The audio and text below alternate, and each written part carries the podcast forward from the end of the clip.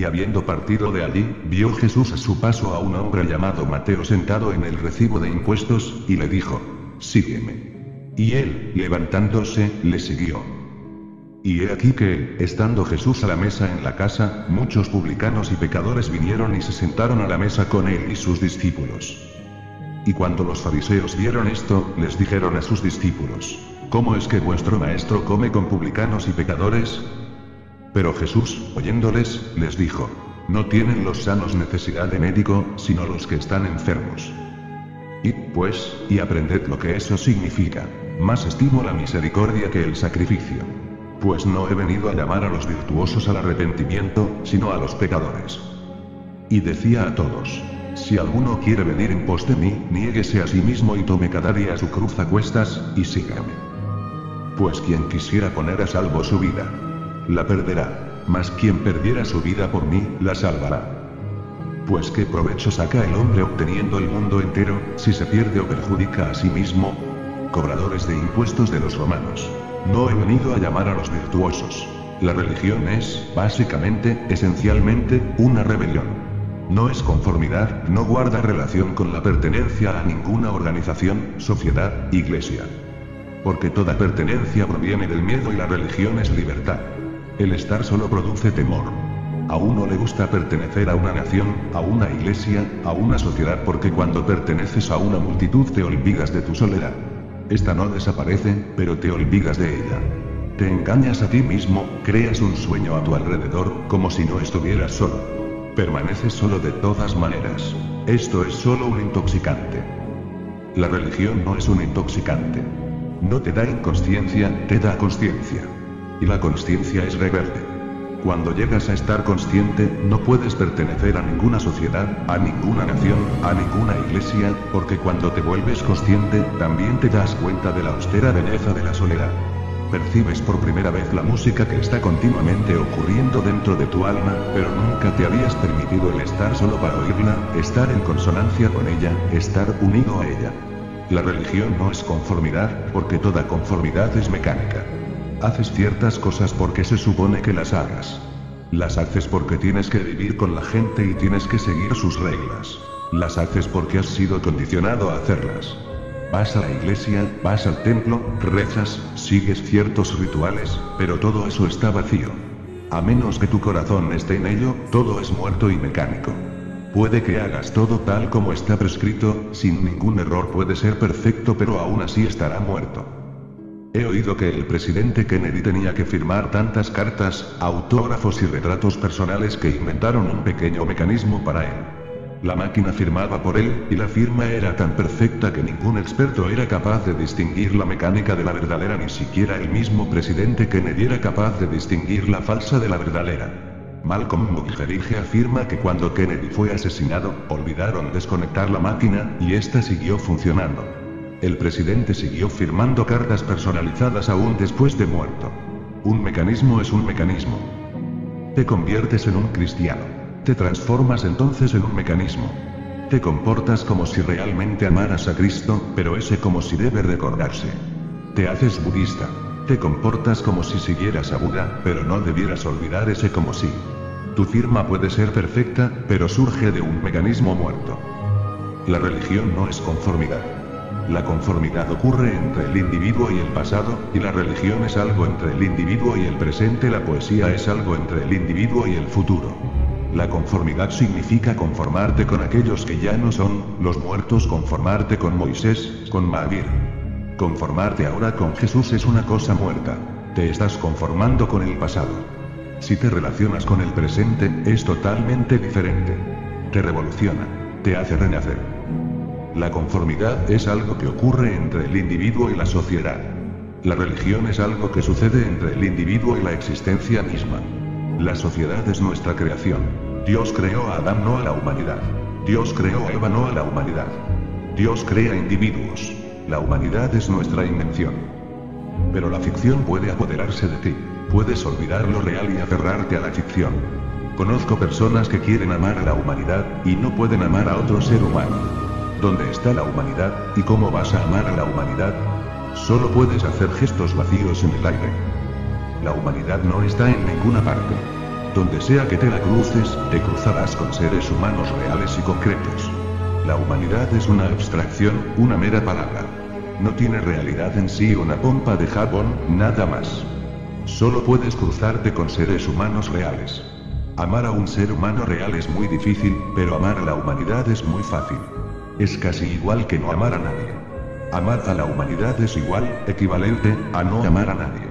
Entonces no hay problema, no hay dificultad alguna. La religión es algo que sucede entre la existencia concreta y tú. No tiene nada que ver con ficciones. Y la religión no es tradición. La tradición pertenece al tiempo, la religión pertenece a la eternidad. Para incursionar en la religión, tienes que moverte en el ahora eterno. La religión no tiene historia. En esto, Occidente tiene que aprender algo del Oriente. En Oriente, nunca nos hemos preocupado por la historia. La razón, la razón es simple. Toda la historia se refiere al tiempo. Lo que sucede en el tiempo es registrado en la historia. La historia es un libro muerto. Nunca nos hemos interesado por la historia, porque la religión pertenece a la eternidad. No puedes registrarla como un acontecimiento, es un proceso eterno. Solo puedes registrar su hecho esencial, su verdad esencial, no las ondulaciones que ocurren en el río del tiempo. Por eso, si vas a un templo Jaina y ves los 24 caras, estarás confundido, no sabrás quién es quién. Todos se parecen. No le encontrarás ningún sentido por qué los 24 caras de los Hanas se parecen, no pueden parecerse, existieron en diferentes épocas, eran diferentes individuos, pero no nos hemos preocupado acerca de los acontecimientos que ocurrieron en el tiempo.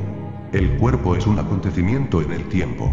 La diferencia entre los cuerpos es historia pasada, pero el ser más interno, que está en la eternidad, es el mismo dentro de mí, dentro de ti, dentro de todo el mundo. La forma difiere, pero el centro más interno es el mismo. Aquellos 24 tan caras de los templos Jainas dicen algo acerca del ser más interno. Es por ese motivo que fueron esculpidos en forma idéntica. Mira de Buda. También se parece a Magir. No hay diferencia. No son hechos, son verdades. A la religión no le interesan los hechos, le interesa la verdad. Los hechos pueden ser aprendidos en los libros, la verdad nunca lo será. Si te llegas a interesar demasiado por los hechos, tus ojos se nublarán y confundirán, y no podrás conocerla, verdad. Cuidado con los hechos. Te pueden hacer equivocar el camino. Escoge la verdad. Trata siempre de encontrar la verdad. No te molestes demasiado con los hechos. Los hechos son irrelevantes. Lo que cambia es el hecho, y lo que permanece siempre igual es la verdad. Tu cuerpo es un hecho. Un día fuiste un niño, ahora eres un joven o un viejo. Un día naciste, un día morirás, el cuerpo cambia. Pero el tú que habita en el cuerpo, que lo ha convertido en su morada temporal, ese tú es eterno, esa es la verdad. No tiene forma, no tiene cualidades. Es inmortal. Es eternidad. La religión no es una tradición. Por lo tanto, no la puedes pedir prestada. Tendrás que arriesgarte tú mismo. Tendrás que ganártela. Tendrás que jugarte la vida por ella, esa es la única forma que hay. No puedes llevártela a un precio barato. Si la quieres barata, te llevarás una imitación. La religión no es una consolación. Es, por el contrario, un desafío. Dios desafía al hombre, Dios ronda al hombre, Dios grita una y otra vez. Retorna. Entronízame. No te dejará tranquilo. Seguirá tocando a tus puertas. Seguirá creando tormentas en tu ser, en tu espíritu. Te seguirá agitando. No dejará que te conformes con menos. A menos que obtengas lo supremo, no se te permitirá descansar. La religión es un desafío, es una gran tormenta. Es como la muerte. No es una consolación. Las mal llamadas religiones, las religiones organizadas, son consuelos. Te consuelan, esconden tus heridas. No te agitan, no te llaman y no te invocan. No te piden que seas aventurero, no te piden que seas atrevido, no te atraen hacia una vida peligrosa. Son como lubricantes. En una sociedad tan numerosa necesitas lubricantes a tu alrededor, para que no se produzca tanto conflicto. Te puedes mover fácilmente, el movimiento no es demasiado difícil, y no te rozas con el vecino. No surge conflicto, el lubricante fluye a tu alrededor. Vas a la iglesia como un lubricante. Ayuda, ayuda en una forma social. Es una formalidad. Si satisfaces esa formalidad, te vuelves respetable. Es como hacerse miembro del Rotary Club es respetable, ayuda.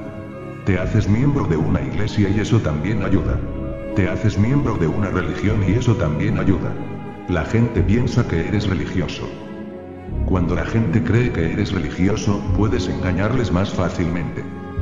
Teniendo a tu alrededor una vestidura de religiosidad, tienes un arma potencial a tu disposición. Tu religión es un consuelo para ti mismo, y también representa respetabilidad. De hecho, es política, diplomacia parte de la lucha por la supervivencia, parte de tu ambición, parte de toda la política del mundo. Es el juego político por conseguir el poder. Estas cosas deben recordarse cuando trates de entender a Jesús. La religión tampoco equivale a moralidad. La moralidad, nuevamente, es solo las reglas del juego. Aquellos que quieran jugar el juego social, tienen que seguir sus reglas tal como cuando juegas a las cartas, tienes que respetar ciertas reglas. No es que esas reglas sean nada supremo, no es que provengan de Dios. Tú creas el juego. Tú creas las reglas y sigues esas reglas. Pero si deseas jugar, tienes que seguir las reglas. La moralidad no tiene nada supremo. Por ese motivo, cada sociedad tiene su propia moralidad, cada cultura tiene su propia moralidad. Algo puede ser moral en la India e inmoral en América. Otra cosa puede ser moral en América e inmoral en la India. Si la moralidad fuera verdaderamente real, no podría haber diferencias. En la India, divorciarse de un hombre o de una mujer es inmoral. Es mal visto. Una vez que estás casado, tienes que vivir con tu compañero. Pero en América, el hecho de vivir con una mujer que no quieres es considerado inmoral. Si no la amas, es inmoral dormir con esa mujer. Solo el amor, solamente un profundo amor, te autoriza a estar con esa mujer. De lo contrario, abandónala. No la engañes. No desperdicies su vida. La moralidad es un fuego. Cambia, varía. De una sociedad a otra, de una edad a otra, de un periodo a otro, va variando. Depende, no hay nada de lo supremo en ella. Pero la religión es suprema. No tiene nada que ver con América o la India. Guarda relación con una nueva conciencia dentro del individuo. Es un amanecer en el individuo, es un nuevo ser que surge y se expande dentro del individuo. A través de ella, adquieres una nueva forma de mirar, adquieres nuevos ojos. Puedes ver los viejos problemas, pero estos desaparecen. No es que estos se hayan solucionado, simplemente desaparecen, se disuelven. Con nuevos ojos, no pueden permanecer allí por más tiempo. Tienes una nueva visión, una nueva dimensión. Estas cosas deben recordarse, porque cuando llega un Jesús, un hombre como Jesús, estas cosas se convierten en un problema. He oído un proverbio árabe que dice, Muéstrale a un hombre demasiados huesos de camello, o bien muéstraselos con demasiada frecuencia, y no será capaz de reconocer a un camello cuando se cruce con uno vivo. Muéstrale a un hombre huesos de camello demasiadas veces, o bien con demasiada frecuencia, y dice el proverbio árabe ese hombre no será capaz de reconocer a un camello cuando se cruce con uno vivo. Esto sucede cuando un Jesús viene al mundo. ¿Has visto a tantos falsos sacerdotes? ¿Has visto a tantos predicadores estilo abracadabra? ¿Has visto a tantos eruditos que no saben nada pero crean mucho jaleo que cuando un Jesús llega, no puedes reconocerle? Cuando un Jesús o un Buda llega, resulta casi imposible reconocerle. Para la mayoría, es casi imposible. Solo unos seres especiales que tienen algún potencial o que están un poco alertas, solo ellos pueden tener algunos vislumbres. Reconocer a un Jesús es un gran logro, porque eso quiere decir que tienes una cierta conciencia que puede relacionarse con Jesús. Tienes cierta cualidad que puede relacionarse con Jesús. Tú ya estás en vías de transformarte en un Jesús. Solo puedes reconocer lo que ya tienes dentro de ti abierto, floreciente. Puede que solo sea un capullo, pero puedes reconocer, al menos vagamente. Tus ojos no están completamente cerrados. Hay sacerdotes que son unos hipócritas. Para ellos, la religión es un oficio. Es un medio de subsistencia, no su vida. Para Jesús, la religión es la vida. Para los labinos, los sacerdotes, es un medio de subsistencia. También están los eruditos, que hablan y hablan de nada y es tanto lo que pueden hablar, hablan en forma tan clara, que nunca te será posible darte cuenta de que, en el fondo, están vacíos. He oído acerca de un concurso internacional. Un concurso fue preparado, y se enviaron invitaciones a muchos países a participar con un ensayo. El tema de la competencia era el elefante. El inglés se dirigió de inmediato a Sudáfrica con cámaras y un grupo de seguidores, e investigó todo el asunto. Volvió al cabo de seis meses y escribió un libro, una impresión de buena calidad, ilustrada. El título del libro fue La caza del elefante en Sudáfrica. El francés nunca fue a ninguna parte. Simplemente acudió todos los días a visitar la jaula del elefante en el zoológico de París. Después de dos o tres semanas, empezó a escribir un libro en una edición muy descuidada, ni siquiera de cubierta dura. Solo un libro de bolsillo. El título del libro fue, La vida amorosa del elefante. El indio que fue elegido por el gobierno de la India nunca había visto a un elefante, porque siempre había vivido en los Himalayas. Era un gran yogi, poeta y erudito en sánscrito. Ni siquiera fue nunca al zoológico. Escribió un gran libro, un gran tratado. El título fue El Divino Elefante. Estaba escrito en forma de poesía, y citaba grandes libros en sánscrito, desde los Vedas a Sri Aurobindo. Cualquiera que leyese el libro tenía la impresión de que este hombre nunca había visto un elefante. Era un poeta. Puede que hubiera visto uno en sus sueños. Habló del elefante que había visto la madre de Buda antes de que él fuera concebido mitología, un elefante blanco. Y finalmente, los alemanes. Designaron seis profesores de filosofía para escribir el libro. Viajaron por todo el mundo, a todos los museos y bibliotecas, a estudiar todo lo que se había escrito acerca del elefante. Nunca fueron a ver a ningún elefante, ni fueron a ningún zoológico, solo museos y bibliotecas. Buscaron por todas partes. Les tomó casi seis años, y luego escribieron un libro 12 volúmenes, casi una enciclopedia británica. El título del libro fue, Breve Introducción al Estudio del Elefante. Profesores de filosofía que tienen que ver ellos con los elefantes. Y aún así, una breve introducción, un prólogo. Ni siquiera se refería al elefante. Era solo una introducción al estudio del elefante. Cuando llega un Jesús, ya estás repleto de conocimientos. Has leído los libros, has escuchado a los eruditos, has escuchado a los sacerdotes. Estás demasiado lleno de ideas. Y cuando Jesús o un hombre como Jesús viene, simplemente no puedes reconocerle. El animal vivo está ahí, pero te has aficionado demasiado a los huesos muertos. Reconocer a Jesús implica tener que tirar a un lado todo lo que ya sabes. Jesús no fue asesinado por gente mala, no fue asesinado por criminales. Fue asesinado por rabinos muy respetables. En realidad, la gente religiosa le mató.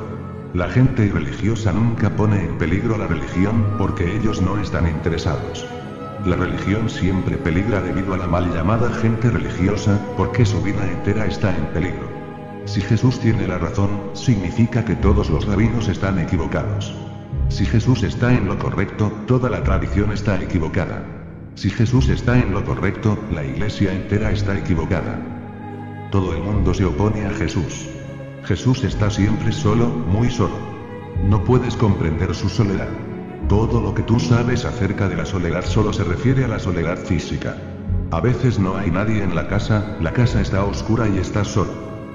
También la electricidad se ha descompuesto, y no puedes prender la luz, no puedes prender la radio o la televisión.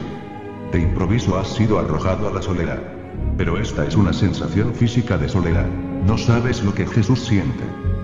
Él está espiritualmente solo, entre extraños donde es tan difícil encontrar a un amigo que te reconozca. Él mira a todos y cada uno de los que encuentra en el camino, mirando profundamente, penetrando los ojos del otro.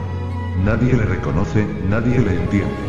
Más bien, la gente le malinterpreta. Están listos para saltar hacia la malinterpretación, pero nadie está dispuesto en forma alguna a comprenderle. Siempre que hay un ser religioso, la llamada gente religiosa se vuelve en masa en su contra. Les gustaría matarle de inmediato, para así evitar el peligro y poner nuevamente a salvo su propia seguridad.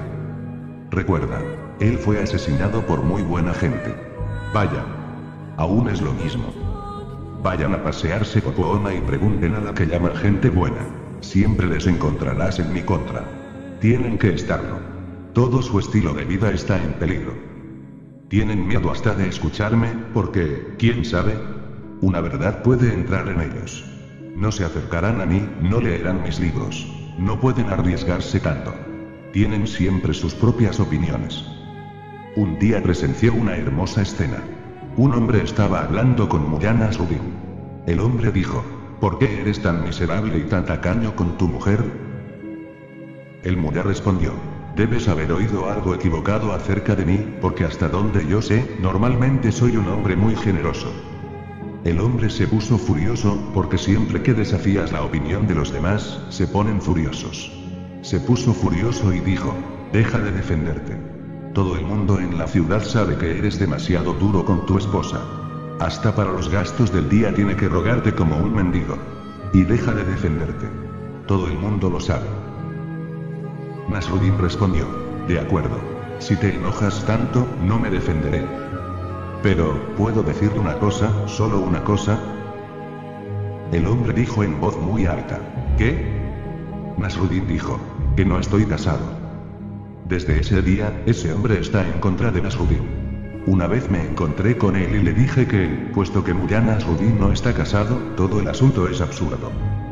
Todo su argumento no tiene base. ¿Por qué está furioso? Él respondió. No hace diferencia. Es solo cuestión de tiempo.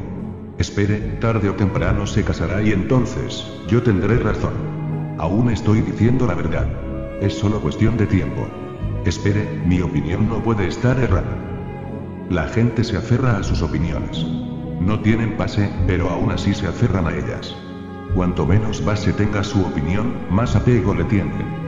Si se basa en fundamentos reales, no es necesario aferrarse. Es verdad en sí misma. Es cuando no tiene fundamento que necesitas aferrarte a ella, porque solo tu aferrarte puede convertirse en la base. Recuerda siempre. Nunca te enojas si alguien contradice algo que tú sabes que es verdad. Te pones furioso en la misma proporción en que sabes que no es verdad. La ira demuestra que tienes solo una mera opinión, no el saber. La gente estaba muy en contra de Jesús, porque él estaba arruinando todos sus edificios. Creían que sus casas estaban construidas sobre rocas, y la mera presencia de Jesús les mostró que estaban construidas sobre arena, que ya se estaban cayendo. Saltaron sobre él, le mataron.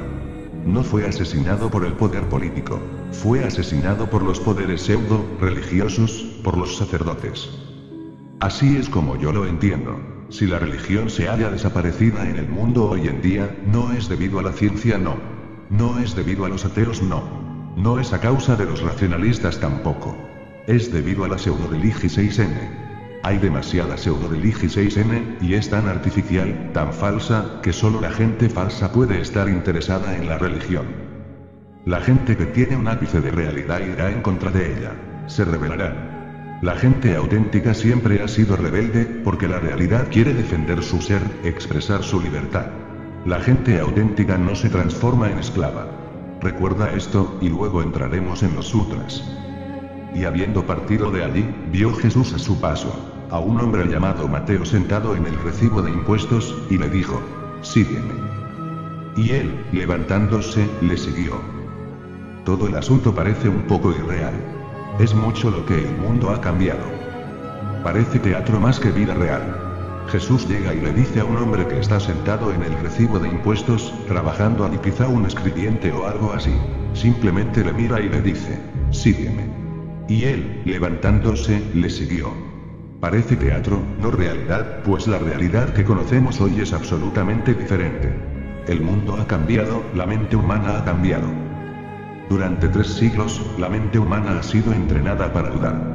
Antes de Jesús, la mente humana vivió durante siglos con confianza, vivió con la simplicidad del corazón. Los ojos de la gente eran claros.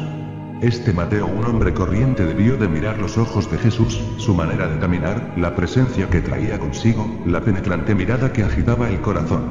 Todo esto le llegó profundamente. Esto ocurre rara vez en nuestros días.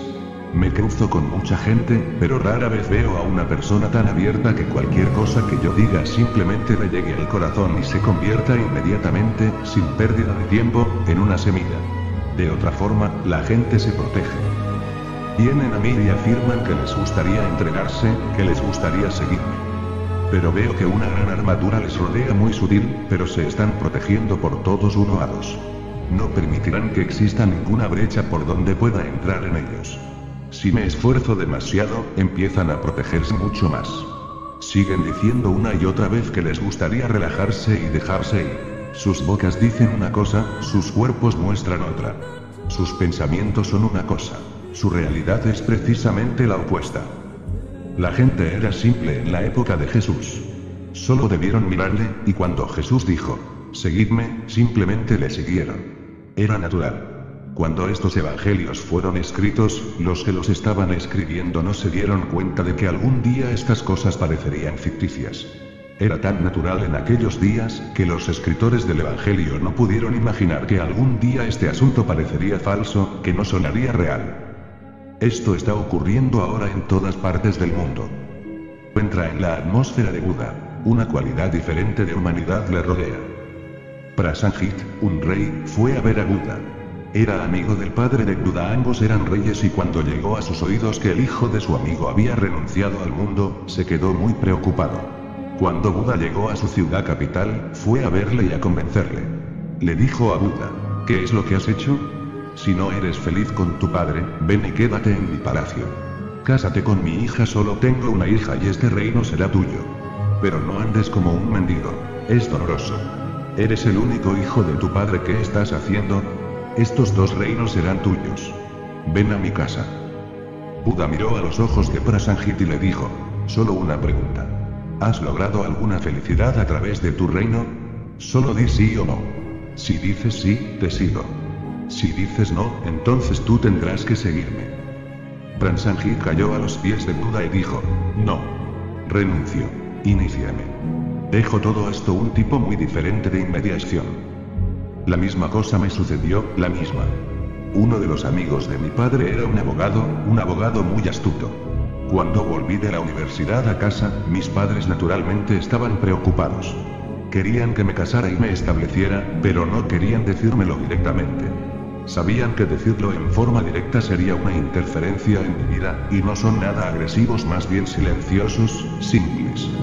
Así que pensaron en su amigo y le pidieron que viniera. Vino con todos sus argumentos a la mano, era un abogado. Me dijo, si te convenzo de que debes casarte, ¿te casarás? Yo le contesté, naturalmente. Pero si no puedes, ¿estarás entonces dispuesto a dejar a tu esposa y a tus hijos? El hombre no había pensado en eso. Me dijo, en ese caso, tendré que pensarlo. Nunca regresó. La cualidad de la mente ha cambiado de lo contrario, había una oportunidad para él, una abertura en el cielo. Esperé y esperé, pero nunca volvió.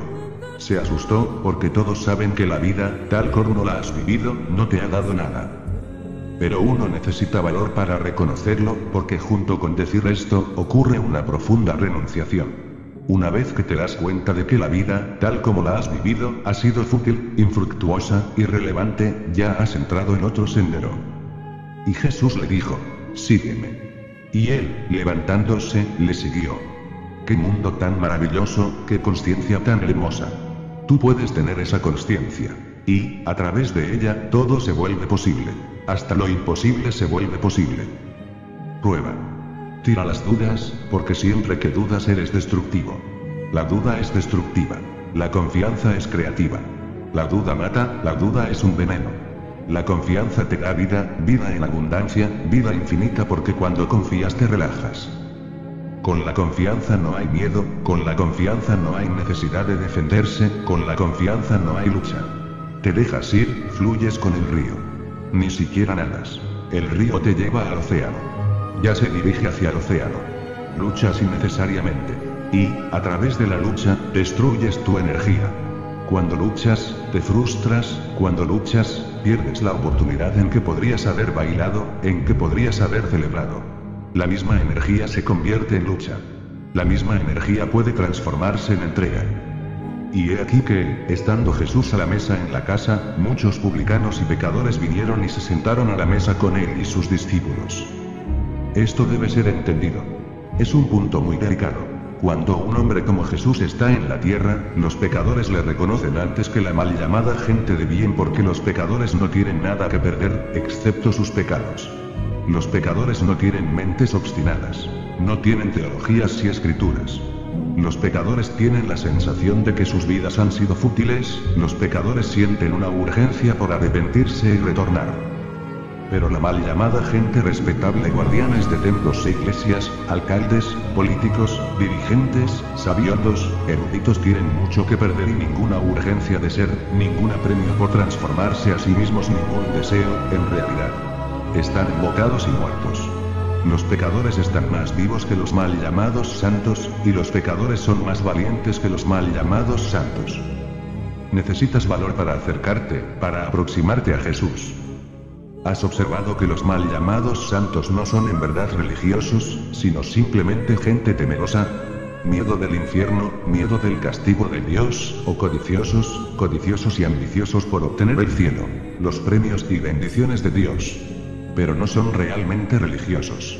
Cuando eres de verdad religioso, no te interesa el cielo y el infierno, no te molestas por nada. En este mismo instante estás tan totalmente sumergido en el paraíso, que a quién le importa el paraíso que vendrá después de la muerte. Los pecadores tienen más valor, se arriesgan. Y he aquí que, muchos publicanos y pecadores vinieron y se sentaron a la mesa con él y sus discípulos. Y cuando los fariseos vieron esto, la gente respetable, la gente buena, les dijeron a sus discípulos. ¿Cómo es que vuestro maestro come con publicanos y pecadores? Sus mentes siempre están pendientes de esas tonterías. ¿Con quién estás comiendo? ¿Con quién estás sentado? No miran directamente a Jesús. Están más interesados en los que están sentados con Él. Está sentado con pecadores. Ese es el problema que tienen en este momento. Jesús no les produce absolutamente nada, pero los pecadores les producen ansiedad. ¿Cómo pueden llegar y sentarse con este maestro? Los pecadores están ahí. Los condenados para los cuales ellos han inventado el infierno están ahí sentados. Tus mal llamados santos no permitirán a esos pecadores estar tan cerca nunca. No les gustaría en absoluto estar en su compañía. ¿Por qué? ¿Por qué tus santos temen tanto a los pecadores? Temen su propio miedo interior, temen que al estar con pecadores, la posibilidad de que los pecadores les conviertan a ellos sea más probable que la de que ellos conviertan a los pecadores. Tienen miedo. Tienen miedo de los pecadores que tienen en su interior. De ahí surge el miedo al pecador allí afuera. Recuerda siempre que cualquier cosa que digas, a fin de cuentas se refiere a ti, a nada más. Si temes ir a un sitio donde se reúnen borrachos, eso simplemente muestra que tienes cierta tendencia hacia el alcohol, hacia los intoxicantes, y que tienes miedo. De lo contrario, ¿por qué temer? Puedes estar tranquilo allí. Nadie te puede corromper, excepto tú mismo. Les dijeron a sus discípulos, esto también debe recordarse. No se lo dijeron a él. Conozco a esos fariseos que andan por ahí. Te lo dirán a ti, no vendrán a decírmelo a mí. Se lo dicen a los discípulos porque incluso acercarse a Jesús a decírselo es peligroso. Él puede hipnotizarte, es arriesgado, habla solo con los discípulos. Y es gente tan impotente la que ha llegado a ser importante. Poseen todos los puestos clave en el mundo, poseen todo el poder y son absolutamente impotentes. Ni siquiera están dispuestos a acercarse y a enfrentar a Jesús. ¿Cómo es que vuestro maestro come con publicanos y pecadores? Como si los pecadores no fueran seres humanos. Como si ellos mismos no fueran pecadores. ¿Quién puede decir, no soy un pecador? Estar aquí en este mundo es estar de una manera u otra envuelto en el pecado. Nadie puede proclamar lo contrario. Cuando toda la humanidad está envuelta en el pecado. ¿Cómo puedes tú permanecer ajeno a él? Tienes parte en ello. Si el pecado ocurre en algún sitio, soy parte de él, porque soy parte de la humanidad. Produzco el clima, quizá una parte muy pequeña de él, pero aún así, también creo el clima. Ocurre un Vietnam. Soy parte de él, soy un pecador. ¿Cómo puedo imaginarme fuera de ello? Todo lo que cualquier ser humano esté haciendo en algún sitio. Él es parte de mí y yo soy parte de él. Unos formamos parte de los otros. Un verdadero santo siempre se siente humilde, porque sabe que también es un pecador. Solo un santo falso se siente orgulloso y piensa que está por encima. Nadie está por encima. Si existe un Dios, Él también debe ser parte de tu pecado. Y Él lo sabe, porque Él está involucrado contigo. Él late en tu corazón, respira en ti. Y si cometes un pecado, Él es parte de él. Solo los mal llamados santos, los falsos, los de mentira pueden pensar lo contrario y sentirse orgullosos. Pero Jesús, oyéndoles, les dijo, no tienen los sanos necesidad de médico, sino los que están enfermos. Él simplemente dijo, son aquellos que están enfermos los que necesitan al médico. Yo soy el médico. Por lo tanto, los enfermos se han acercado a mí. Este debería ser el indicador. Alrededor de un santo se reunirán los pecadores. Este debería ser el criterio.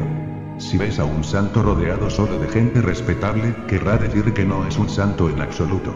El médico es falso, porque cuando un gran médico viene al mundo, los enfermos siempre corren hacia él. Siempre se aglomeran a su alrededor, porque ahí se encuentra su necesidad. Quieren sanar y curarse, y el médico ha llegado. No tienen los sanos necesidad de médico, sino los que están enfermos. Pero lo contrario no es cierto, recuérdalo. Un pecador necesita a un santo, pero si piensas que tú no necesitas a ese santo, no significa que no seas un pecador. Un hombre enfermo busca a un médico y no es necesario que lo busque un hombre sano. Pero si tú no lo buscas, no te engañes creyendo que estás sano. Recuerda que lo contrario no es cierto. Por ese motivo, en el siguiente Supra Jesús dice, Id pues, y aprended lo que eso significa. Él dijo, esta es la verdad. Los pecadores necesariamente me buscarán y la gente enferma necesariamente vendrá a mí. Soy el médico de sus almas. No soy para aquellos que están sanos. Ellos no necesitan venir. Id, pues, y aprended lo que eso significa. No es simple. Ve y medítalo. Puede que tú también estés enfermo y me necesites, puede que solo hayas estado pensando que no lo estás. La mayor enfermedad que puede sufrir un hombre es estar enfermo y creer que no lo está. Entonces nadie le puede curar, ninguna medicina le puede ayudar. El médico puede vivir en la casa contigua, pero el hombre morirá sin curarse. Esta es la mayor desgracia que pueda ocurrirle a un hombre. Estar enfermo y creer que está sano. Y, pues, y aprended lo que eso significa. Más estimo la misericordia que el sacrificio. Este es uno de los dichos más significativos que Jesús nunca haya pronunciado. Este es todo su secreto. Más estimo la misericordia que el sacrificio. Mahavir no es tan misericordioso, ni Mahoma, ni siquiera el compasivo Buda es tan misericordioso como Jesús, porque todos ellos dicen que tendrás que sacrificarte, tendrás que cambiar de forma de actuar y tendrás que dar cuenta de tus karmas pasados. En la India hemos hablado de compasión durante mucho tiempo, pero hemos hablado continuamente acerca del karma. Uno debe arreglar cuentas, y todas las malas acciones que hayas hecho tendrás que contrarrestarlas con buenas acciones. Tendrás que llegar a un equilibrio. Solo entonces puedes saldar cuentas. A esto se refiere Jesús con sacrificio. Él dice, más estimo la misericordia. Esta es su llave secreta. ¿Qué quiere decir cuando dice, más estimo la misericordia? Quiere decir que te será casi imposible anular todos los malos karmas que has cometido, porque la totalidad es inmensa, gigantesca. Durante millones de vidas has estado haciendo cosas, y todo lo que has hecho ha sido malo. Tiene que serlo, porque has estado inconsciente. ¿Cómo puedes hacer algo bueno estando inconsciente? Has hecho millones de cosas, pero todas malas. Mientras uno está dormido no puede hacer nada bueno. La virtud es imposible en la inconsciencia. Solo el pecado es posible. La inconsciencia es la fuente del pecado. Has cometido tantos pecados que la tarea parece casi imposible. ¿Cómo saldrás de esto? El esfuerzo mismo no parece probable, el esfuerzo mismo parece inútil. Jesús dice, la misericordia lo hará. Solo entrégate a mí. Jesús dice, y yo tendré misericordia. ¿Qué es lo que quiere decir? Simplemente quiere decir que, si puedes confiar en mí y confías en que has sido perdonado, eres perdonado porque has cometido todos esos karmas mientras estabas en un sueño inconsciente. No eres responsable de ellos. Este es el mensaje clave de Jesús. Que el hombre no es responsable, a menos que esté alerta. Es igual que si un niño cometiese un pecado. Ningún tribunal castigará al niño, porque dirán que el niño no sabe, que lo ha hecho en forma inconsciente. No tenía intención de hacerlo. Simplemente ha ocurrido. Él no es responsable. O bien, un loco que comete un crimen, que asesina a alguien. Una vez que se ha probado que el hombre está loco, el tribunal tiene que perdonarle, porque un loco no es responsable. O un borracho que ha hecho algo, y se prueba que estaba bebido, absolutamente borracho. A lo más, puedes castigarle por beber. No puedes castigarle por su acto. Jesús dice, he venido. Tendré misericordia. No quiere decir que dependa de Jesús el perdonarte, recuérdalo. Esa ha sido una equivocación. Los cristianos han creído que, puesto que Jesús es el único Hijo engendrado por Dios y que Él es misericordioso, no hay necesidad de hacer nada. Solo rezarle, confesar tus pecados. Él es misericordioso, te perdonará. De hecho, Jesús es solo un pretexto. Él dice, Si llegas a estar alerta, y llegas a darte cuenta de que todo lo que has hecho hasta ahora, lo has hecho en inconsciencia, esta sola consciencia de que eras inconsciente, la sola comprensión, perdona, se convierte en perdón. No es que Jesús esté haciendo nada. Es tal como cuando te prometo que si te entregas a mí, te transformaré. No hay promesa y yo no voy a hacer nada. Te entregas, eso es todo y la transformación ocurre. Pero será difícil para ti entregarte si no hay nadie a quien entregarse. Entonces dirías, ¿a quién me entrego? Será casi imposible, absurdo. Solo entregarse, sin tener a nadie a quien entregarse, te sentirás ridículo. ¿Qué estás haciendo? Se necesita a alguien a quien entregarse. Ese alguien es solo una excusa para la entrega. Cuando digo, te prometo que te transformaré, no quiero decir que vaya a hacer nada, porque nadie puede transformarte. Pero si te entregas, en el mismo esfuerzo, cuando te entregas, el ego se entrega y surge la transformación porque ego es la única barrera. Es debido al ego que no cambias. Es debido al ego que tu corazón está cargado de rocas y no late bien. Una vez que quitas la roca, has desarrollado tal adicción a esa roca que dices, a menos que encuentre unos pies de loto dorado, no voy a entregar esta roca. Por lo tanto, digo, de acuerdo, deja que mis pies sean la excusa. Te has vuelto tan adicto a la roca que crees que a menos que encuentres unos pies de loto, unos pies dorados, a menos que halles a un dios, no te vas a entregar, porque la roca es muy valiosa. Es debido a tu necedad que tengo que jugar el rol de dios. Así que digo, de acuerdo, yo seré un dios. Pero por favor, entrega tu roca, para que tu corazón comience a latir bien, para que empieces a sentir, a amar, a ser. Cuando Jesús dice, más estimo la misericordia, está diciendo lo mismo. Está diciendo, estoy aquí para perdonarte. Tú solo entrégate. Ven y sígueme, y más estimo la misericordia que el sacrificio. Pues no he venido a llamar a los virtuosos al arrepentimiento, sino a los pecadores. Esto es tremendamente hermoso. Cada vez que sucede un Jesús, un Buda o un Krishna, es a esto que viene. Pues no he venido a llamar a los virtuosos, en primer lugar, ellos nunca escuchan la llamada. Los virtuosos son gente muerta. Están sordos, están demasiado llenos de su propio ruido. Y están tan seguros respecto a sus virtudes. No tienen tierra en la cual pararse más que la de sus creencias y la de su imaginación. Creen estar parados en un terreno muy seguro. No tienen base alguna, su edificio es tal como uno de naipes hecho por un niño. Una brisa y la casa se habrá ido. Pero ellos creen en ella. La casa existe solo en su imaginación. En primer lugar, ellos no escucharán la llamada. En segundo lugar, si insistes demasiado, se pondrán furiosos. En tercer lugar, si eres obstinado como lo era Jesús, te matarán. Y en cuarto lugar, cuando estés muerto, te venerarán. Así serán las cosas. Pues no he venido a llamar a los virtuosos al arrepentimiento, sino a los pecadores. De hecho, darte cuenta de que eres un pecador es ya una transformación. Apenas reconoces que eres un pecador, te has arrepentido. No hay otro arrepentimiento.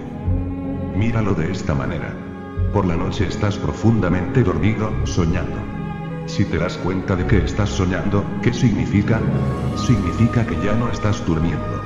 Una vez que te das cuenta de que estás soñando, estás despierto. Una vez que te das cuenta de que estás dormido, ya no lo estás terminado. El sueño ya te ha abandonado. Para seguir siendo un pecador, necesitas creer que no eres un pecador, sino que un hombre virtuoso. Para esconder el pecado, necesitas la seguridad de que eres virtuoso, no un pecador. A veces la gente que se llama a sí misma virtuosa piensa que, aunque pequen algunas veces, es solo para proteger su virtud, para proteger su rectitud. Sucedió. India y Pakistán estaban en guerra, y todo el mundo estaba en ánimo guerrero. Hasta los santos Jains estaban en ánimo de guerra. Por lo menos ellos no deberían haberlo estado, han predicado la no violencia durante siglos. Pero me encontré con la noticia de que Acharya Tulsi, uno de los más grandes Munis Jains, había dado sus bendiciones a la guerra. ¿Qué fue lo que él dijo? Dijo que era para proteger al país de la no violencia. Si hay que usar la violencia, hay que usarla, para proteger al país de Buda, Mahavir, Gandhi. ¿Te das cuenta del truco? La no violencia tiene que ser protegida por medio de la violencia. Uno tiene que ir a la guerra para que reine la paz. Tengo que matarte porque te quiero. Lo estoy haciendo por tu bien. Un hombre que cree que es un pecador ya se ha entregado. Se da cuenta. Soy un pecador y no he hecho otra cosa que pecar y pecar. No es que a veces haya cometido un pecado. Más bien, lo contrario. Soy un pecador. No es cuestión de actos. Es una continuidad de inconsciencia. Soy un pecador, y no importa si he hecho algo malo o no. A veces no hago nada malo, pero aún así soy un pecador. Ser un pecador es una cualidad de la inconsciencia. No guarda relación con los actos. Puede que no hayas hecho nada malo durante 24 horas, puede que te hayas quedado en casa, ayunando, sentado en silencio, meditando. No has hecho nada malo, pero aún así, sigues siendo un pecador. Si estás inconsciente, eres un pecador. El que seas un pecador no es consecuencia de los pecados que has cometido. El ser un pecador es simplemente el estado de inconsciencia. No es porque cometas pecados que eres un pecador. Cometes pecados porque eres un pecador. Es una continuidad de inconsciencia, un continuo, sin intervalo alguno.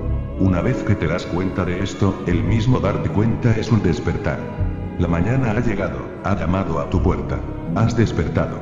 La conciencia aún es muy frágil, muy delicada. Puedes adormecerte otra vez, sí, existe la posibilidad, pero aún así, estás consciente. Puedes utilizar este momento y salir de la cama. Pues no he venido a llamar a los virtuosos, al arrepentimiento, sino a los pecadores. Y decía a todos, si alguno quiere venir en pos de mí, niéguese a sí mismo y tome cada día su cruz a cuestas, y sígame. Si alguno quiere venir en pos de mí. Si has decidido venir en pos de mí, entonces esto es lo que tienes que hacer. Esta es la disciplina, la única disciplina que Jesús jamás dijo. Niéguese a sí mismo. Cuando llegas ante un hombre como Jesús, tienes que tirar tus propias ideas y tu ego. Tienes que abandonar totalmente tus propias decisiones, porque solamente si tiras tus ideas, tus decisiones, tu ego, puede Jesús penetrar dentro de ti. Al poco tiempo, no necesitarás a Jesús una vez que has tirado tu ego, las cosas empezarán a pasarte por sí solas, pero como primer paso, niéguese a sí mismo. Mira, puedes venir a mí y entregarte. Pero es posible que esa entrega sea tu idea. Entonces deja de ser una entrega. La entrega es entrega cuando es idea mía no tuya. Entonces no es entrega, estás siguiendo tu propia idea. Sucede todos los días. Alguien llega y le pregunto, ¿te gustaría iniciarte en Samyas? Él me contesta, espera, tengo que pensarlo.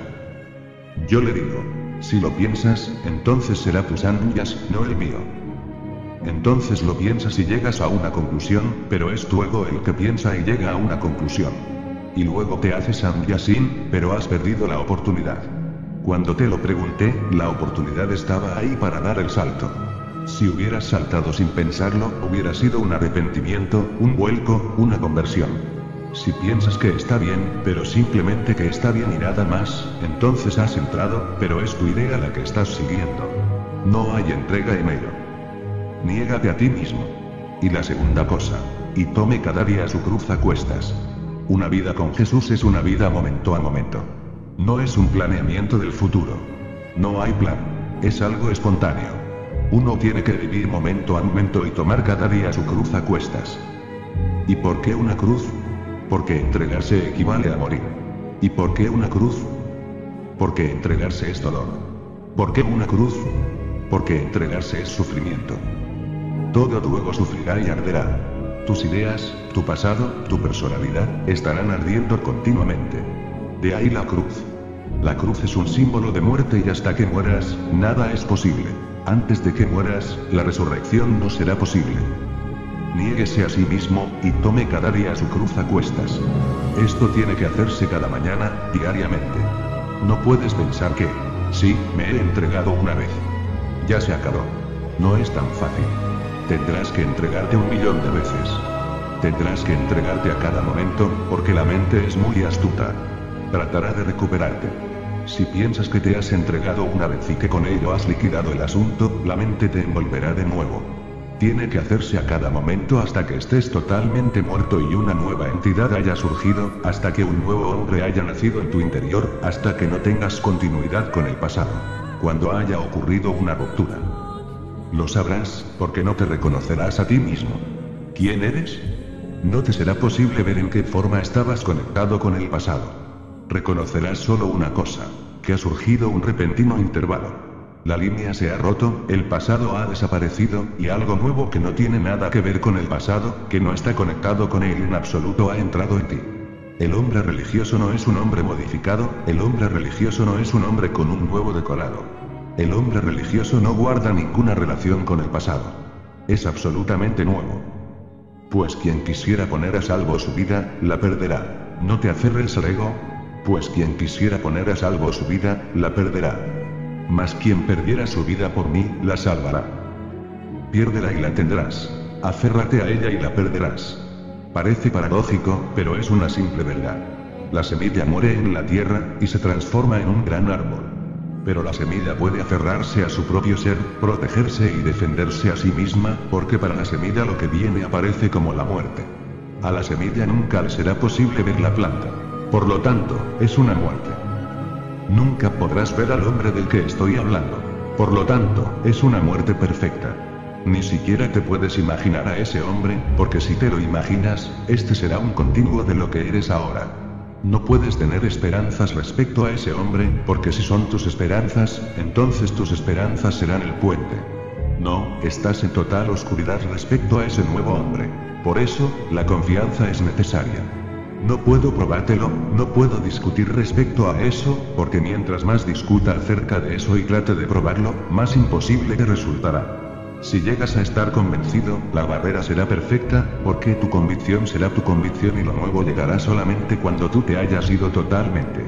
Todas tus convicciones, ideologías, argumentos, pruebas, se han ido en liquidación y solo se ha quedado la ausencia. Y en esa ausencia, los cielos se abren y el Espíritu de Dios desciende como una paloma y se posa sobre ti. Mas quien perdiera su vida por mí, la salvará. ¿Por qué Jesús insiste en, por mí? Mira bien el problema. Si vas a morir completamente y un nuevo hombre va a surgir solo cuando tú ya no estés, ¿quién será el puente entre lo que eres ahora y lo que vendrá? ¿Quién será el puente? Tú no puedes ser el puente. De lo contrario, el nuevo no será nuevo. Será solo una modificación de lo viejo. El maestro se transforma en el puente. Él dice, muere silenciosamente. Estoy aquí para cuidar de ti. Entra en la muerte. Me ocuparé de que lo nuevo pueda surgir. No te preocupes, relájate, por mí. Es por ese motivo que la religión nunca se convertirá en filosofía, nunca se transformará en una teología. Nunca estará basada en argumentos. No puede estarlo. Su misma naturaleza lo prohíbe. Seguirá siendo una confianza. Si confías en mí, puedes morir fácilmente, sin miedo. Sabes que estoy ahí. Me amas y sabes que te amo. Por lo tanto, ¿de qué tener miedo? Sucedió una vez. Un joven, recién casado, estaba pasando su luna de miel. Era un samurái, un guerrero japonés. Se dirigían hacia una isla en un bote, cuando de repente vino una tormenta. El bote era pequeño y la tormenta tremendamente violenta, así que era muy probable que se ahogara. La esposa se asustó muchísimo. Empezó a temblar. Miró a Samurai, su marido, pero este estaba sentado en silencio. Era como si nada estuviera pasando. Y estaban al borde de la muerte. En cualquier momento el barco se hundiría. La mujer dijo, ¿qué estás haciendo? ¿Por qué estás sentado como una estatua? El samurái desenvainó su espada, la esposa no lo podía creer. ¿Qué es lo que estaba haciendo? Y puso la espada desnuda cerca de la garganta de su mujer. Ella empezó a reír, y él dijo, ¿por qué te ríes? La espada está tan cerca de tu garganta. Solo un pequeño movimiento y tu cabeza caerá. La mujer le dijo, pero está en tus manos. Por lo tanto, no hay problema. La espada es peligrosa, pero está en tus manos. El samurái volvió a poner la espada en su sitio y dijo, la tormenta está en las manos de mi Dios. La tormenta es peligrosa, pero está en manos de alguien que amo y que me ama. Por ese motivo, no tengo miedo. Cuando la espada está en las manos de tu maestro y él va a matarte, solo si confías en él morirás en paz, con amor, lleno de gracia. Y de esa gracia, y de esa paz, y de ese amor, crearás la posibilidad de que lo nuevo pueda llegar. Si mueres con miedo, lo nuevo no llegará simplemente morirás. Por eso, Jesús dice, por mí deja que yo sea el puente. Pues qué provecho saca el hombre obteniendo el mundo entero, si se pierde o perjudica a sí mismo. Y recuerda, puedes adueñarte del mundo entero y perderte a ti mismo, tal como la gente lo está haciendo en todo el mundo, a través de los tiempos. Obteniendo el mundo y perdiéndose a sí mismos. Entonces, un día, repentinamente descubren que todo lo que han ganado no es suyo. Vienen con las manos vacías. Con las manos vacías se van. Nada les pertenece. Entonces la angustia se posesiona de ellos. Pues qué provecho saca el hombre obteniendo el mundo entero, si se pierde o perjudica a sí mismo. La única manera de ser realmente inteligente en el mundo es ganarse primero a sí mismo. Aunque vayas a perder el mundo entero, vale la pena. Si obtienes tu propio ser, tu propia alma, tu centro más interno, y pierdes el mundo entero, vale la pena. Para obtener ese centro más interno, no solo tendrás que perder el mundo. Tendrás que perder el concepto de ti mismo porque esa es la barrera más interna. El ego. El ego es una falsa identidad. Sin saber quién eres, sigues pensando que eres alguien. Ese alguien, la falsa identidad, es el ego. Y a menos que lo falso se vaya, lo verdadero no puede entrar. Deja que lo falso se vaya y lo verdadero estará cerca. Arrepiéntete, retorna, responde. El reino de Dios está a tu alcance.